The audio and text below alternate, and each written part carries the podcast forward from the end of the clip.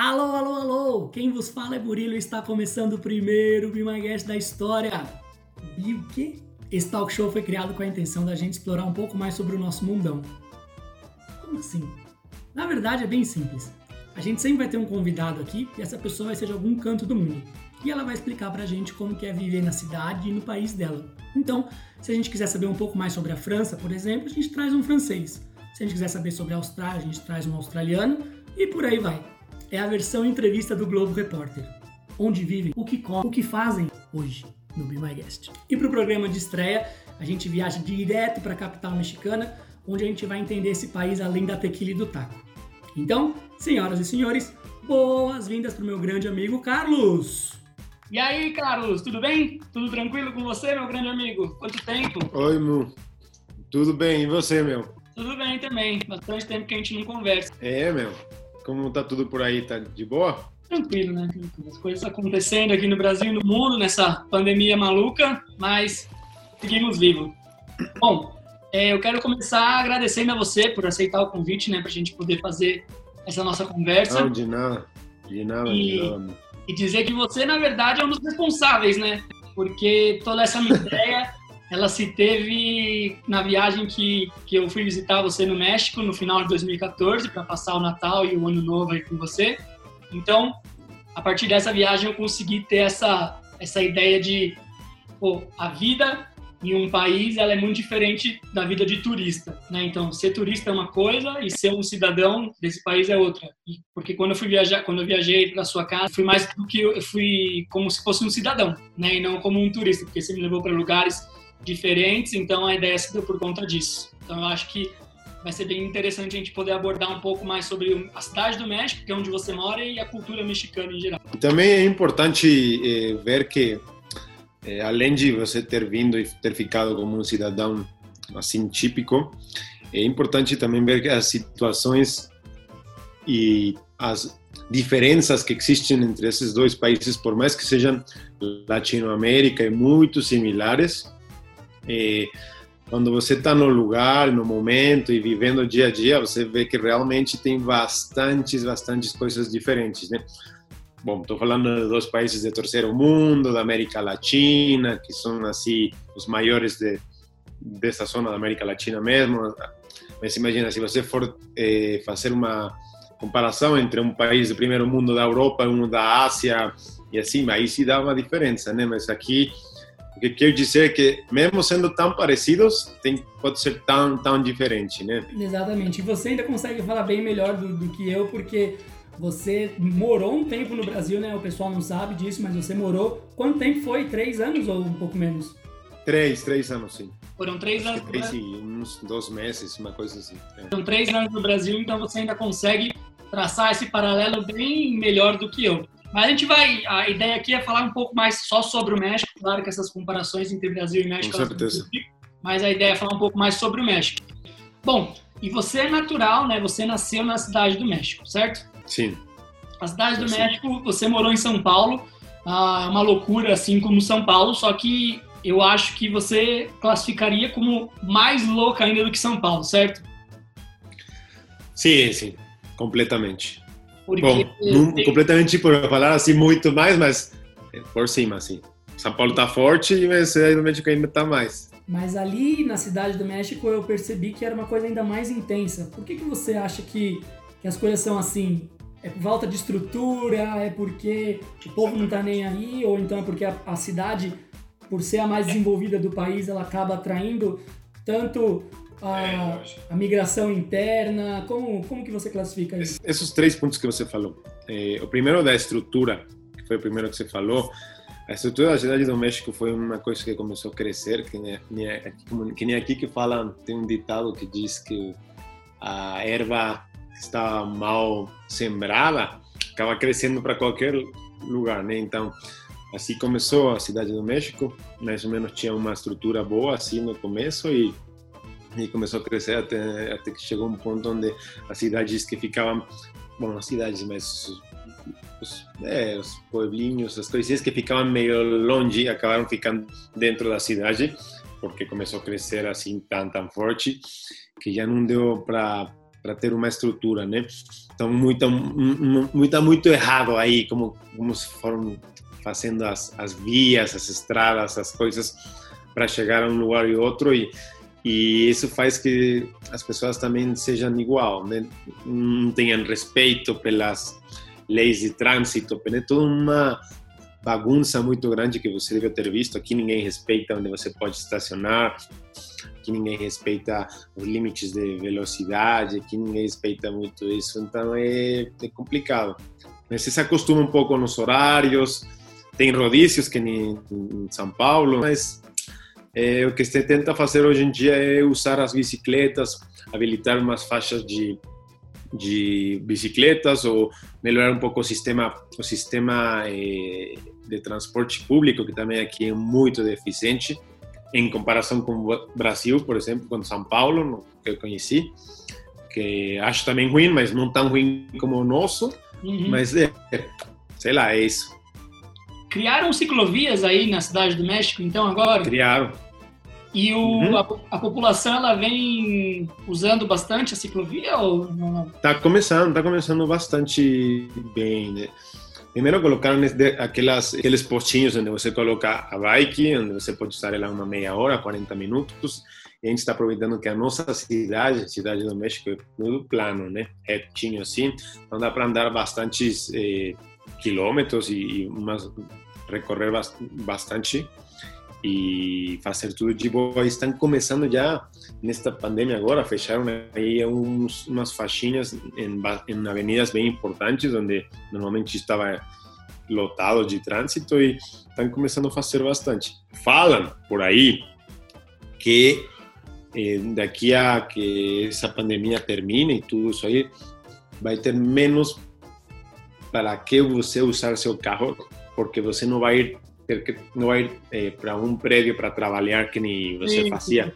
Agora, pouco a pouco, as pessoas estão, as empresas estão, estão se tocando que não precisam de de gastar esse, esse tipo de coisas, de você ir no, no, seu prédio todos os dias, trabalhar de 9 a 6 e tudo. Estão começando já meio que eh, adaptar, se adaptar um pouco a home office. Exatamente. Bom, uma coisa que me chamou bastante atenção quando eu fui aí, né, pela pesquisa que eu fiz, está em torno de 2.200 metros acima do nível do mar. Para mim, que nunca tinha ido para uma cidade tão alta, fez uma certa diferença na questão da respiração. Eu lembro que quando a gente ia visitar lá os lugares que a gente ia caminhar, não chegava a ficar ofegante, mas a minha respiração ela aumentava um pouco. Como que é o clima aí na cidade do México? É bem interessante. Eu poderia te falar, não sei, pelas cidades que eu já fui, e onde já morei, que são tem sido três grandes cidades, que foi na em Madrid, em São Paulo e, a, e na cidade do México, que tem sido o melhor lugar para para morar em quanto a clima, porque, né, sei lá, é aqui típico o ano inteiro que você sempre de manhã você vai ter que colocar, se colocar uma jaquetinha, alguma coisa para se cobrir, pelo menos a, a garganta, alguma coisa durante o dia vai sair o sol e vai estar de boa, você vai poder tirar, vai conseguir tirar a sua jaquetinha, estar de camisetinha que nem agora, ou uma social.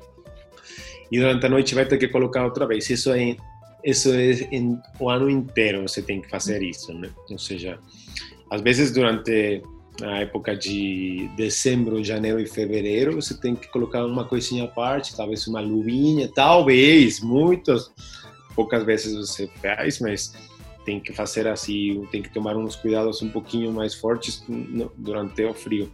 E aqui, no nosso verão, chove. Então, é, todos os dias tem chuva lá pelas três da tarde. A cidade do México é muito, um clima muito seco, então chove, chove uma meia hora e depois se limpa, depois que parou de chover e depois, como é tão seco, umas duas ou três horas já está começando a ficar todo seco nas, nas calçadas e tudo, e fica já bem tranquilo, como se não tivesse chovido. Então é assim quase sempre. Às vezes chove tanto, pode ser que chove um dia, chove outro, chove tantos dias que já fica meio entupido, né?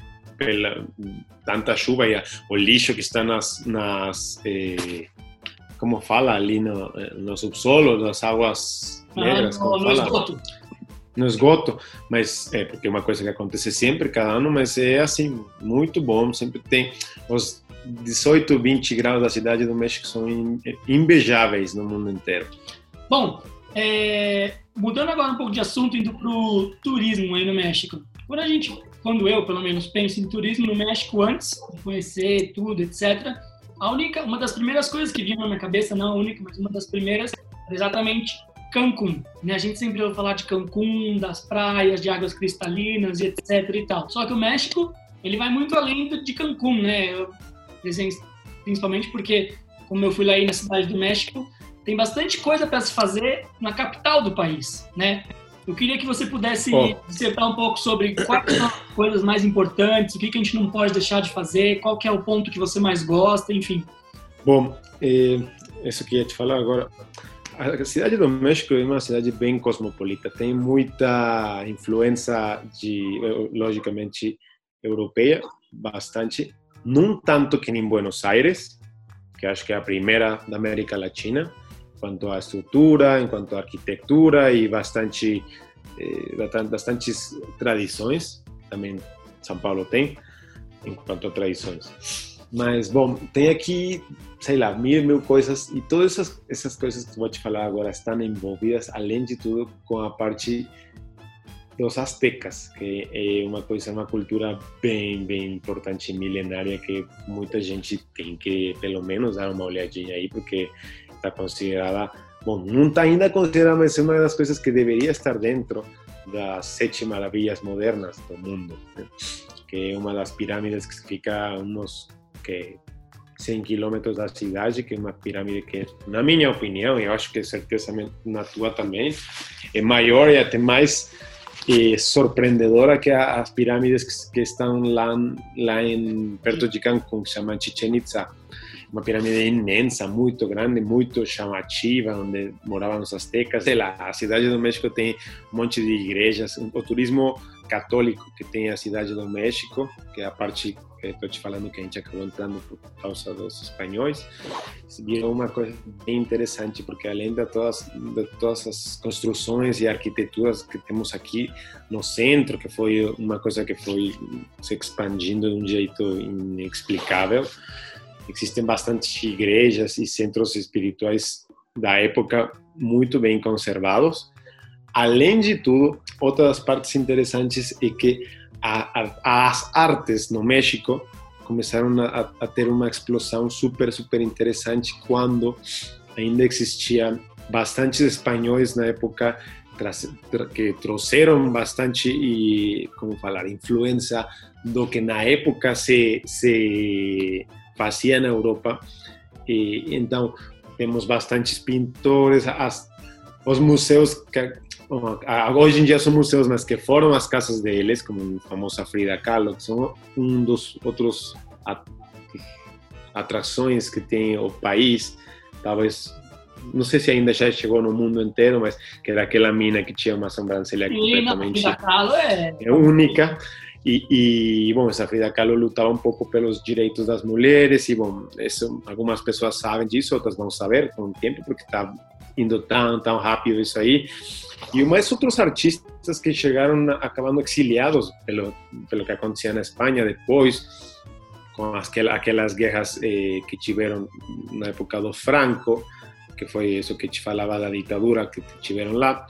E, bom, virou uma, uma mistura muito interessante, porque além disso temos bastantes gastronomias bem, bem interessantes, como bom, não sei se vai chegar mais para frente, mas um tema bem importante do México é a gastronomia, né?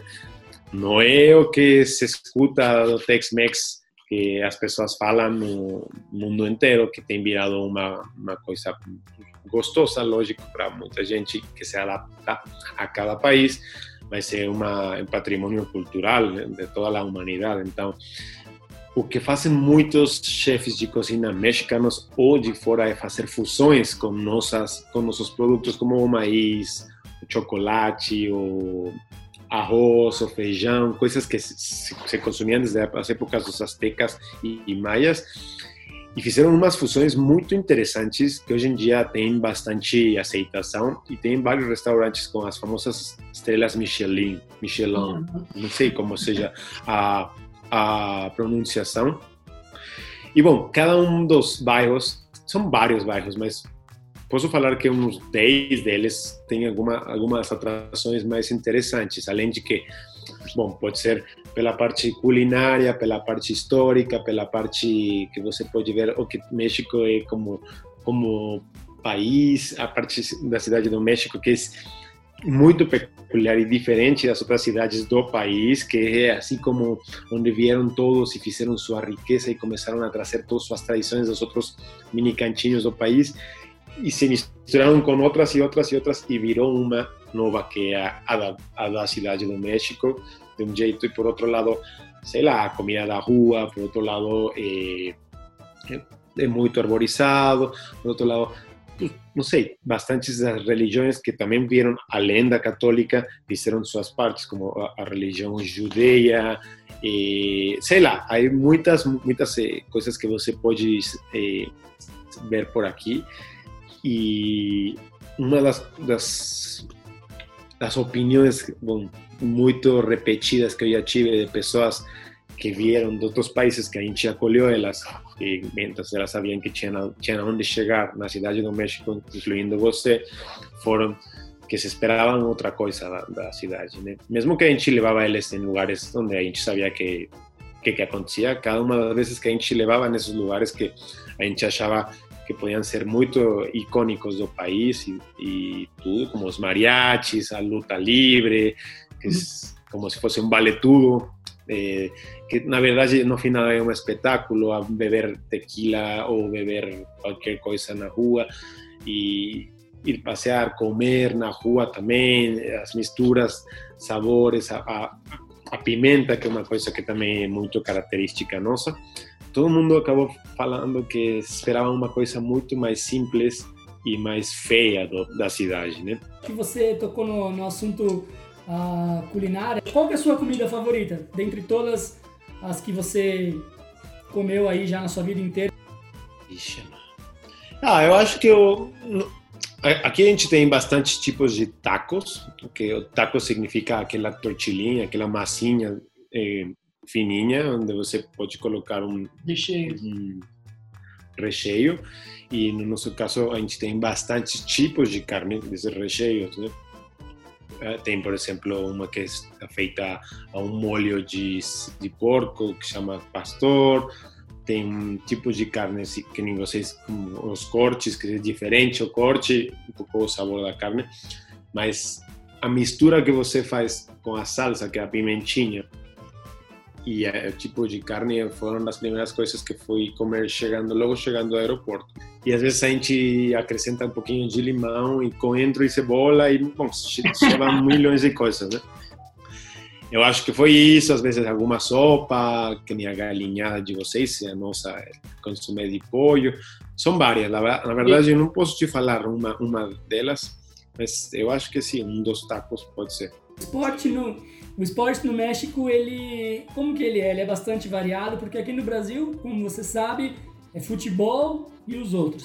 Como que é aí no México? É futebol também e os outros? Ou tem alguma coisa que é um pouco mais difundida também? Sim. Sim.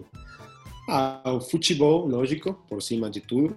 Não sei por que a gente é tão, tão assim, tão é, a favor do futebol. Bom, lógico, é um, um esporte bem interessante ainda não somos tão apaixonados que nem vocês, ou os argentinos. O mexicano tem um ou quatro por aí que estão por aí, sim, são muito bons, no meu critério, na minha opinião, mas também não é para viver disso. Do que a gente tem que viver, onde a gente tem sido campeão várias vezes, e tudo é o boxe, por exemplo, que é uma, uma coisa que se precisa bastante mente, bastante técnica e tudo, e se vive bastante interessante também num, um ponto muito mais baixo, muito mais baixo que o futebol. Também temos o beisebol, que é bastante. Eh, a gente copia muito as tradições dos Estados Unidos, mas México tem algumas coisas eh, que pode ser, podem ser boas para isso, porque se vive mais no norte do país, mas a gente tem essa tradição de jogar beisebol. E sendo vizinho, o México sendo vizinho da maior potência mundial, do país mais rico, do país que sempre quer ditar as regras, da, do país que mais exporta cultura para o mundo inteiro, como é ter esse vizinho? Em geral, como que você enxerga os Estados Unidos sendo seu vizinho? Para muitas coisas é bom, é, para muitas coisas, lógico, vai deixar coisas ruins, como por exemplo as coisas ruins primeiro. Se supõe que as drogas são feitas para levar para eles, né? Então tudo passa pelo México e aqui isso aí é, complica bastante porque o, o, narcotráfico deixa muita morte, né? Por ali pelo pelo caminho até chegar até o, o, o consumidor, né? Isso tem sido um negócio que tem bastantes anos eh, dando grana e vai continuar e todo mundo acaba sendo parte dele, mesmo você comprando um gramo de maconha, você comprando várias coisas para colocar numa cidade inteira, né? E bom, as outras que eu te posso falar que são boas é que, por exemplo, no nosso caso de, sei lá, eh, fica muito perto os Estados Unidos, um voo da cidade do México às cidades mais perto, grandes de, de lá, é, dá duas horas. Então você pode, neste caso, ir fazer shopping, né? Uma coisa que vocês e nós somos muito muito afim de fazer, somos muito afim de comprar e que quer fazer como aqui a gente pode dar se dar esse luxo de ir um final de semana México Houston duas horas sexta tarde, você voltar no domingo e comprar tudo que você quiser. E. Muito bom, ó. Então, para terminar aqui, é o último quadro do nosso programa. Uh, eu não pensei no nome ainda, mas eu vou pensar com, com o passar do tempo. Inclusive, você que está assistindo aí, se quiser dar um nome, pode sugerir. É, eu vou te falar duas opções, tem que me falar ou uma ou outra, beleza? Ok. Vai, vai, vai chamar o ping-pong. Tá? Ping, ping pong. Ping pong. Então, ó, você falou que a sua comida favorita do México era o taco, né? Pra generalizar. Era o taco aí de. de. Pastor. De pastor, por exemplo. E você viveu muito tempo aqui no Brasil. Qual que era a sua comida favorita aqui no Brasil? Strogonoff. Então, strogonoff ou taco de pastor? Não, taco, taco de pastor. pastor. Quem tem que pagar pelo muro que o Trump quer construir? O México ou dos Estados Unidos? Estados Unidos. Futebol que joga com o pé ou futebol americano? Futebol, soccer, joga com o pé. Soccer, que joga com o pé. Cerveja ou tequila? Cerveja. Eu te quero com limão e sal ou Viva México Cabrones? Viva México Cabrones. Muito bem. E a última, eu quero que você diga para mim uma palavra ou uma pequena frase que você acha que eu não vou conseguir falar, algo que seja bem difícil para eu tentar reproduzir. Eu já tinha falado uma que você não vai falar agora, mas vão ser duas. Uma é La Jarra Roja. La Jarra Roja. Mas mais ou menos. Mais ou menos. E a outra, e a outra apareceu nestes dias que minha namorada não consegue. E a minha namorada fala muito bem. Muito bem, que a, a, o significado é o churrasqueiro, uhum. que é o cara que faz o churrasco. Aqui no México se diz. Parrilleiro. Não, você conseguiu até. É, foi bem? Foi bem. Bom, eu quero te agradecer então, meu amigo, por esse papo que a gente teve aqui. Foi muito produtivo e foi muito legal. Espero que você tenha gostado. Eu gostei bastante. Foi a nossa primeira entrevista, foi teve bastante informação. E é isso. Quero te agradecer bastante e espero que a gente consiga dar continuidade com outras pessoas vindo aqui conversar comigo de outras partes do mundo. Com certeza. Eh, você me avisa quando as outras comecem a, ser criadas. Vamos, vamos ver como como rola. Muito obrigado a você. Como rola, como rola. Muito obrigado a você. Um beijo para os seus pais, para a Mar e outro para você. Muito, muito obrigado e até a próxima. Até a próxima. Então é isso, galera. Esse foi o primeiro Be My Guest da história. Espero que vocês tenham gostado. Não esquece de curtir o vídeo, se inscrever no canal e comenta aqui pra gente quem vocês querem ver, que país vocês querem saber, que a gente vai atrás. E fica ligado nos nossos próximos vídeos. Valeu? Um grande abraço, até a próxima. Esse já foi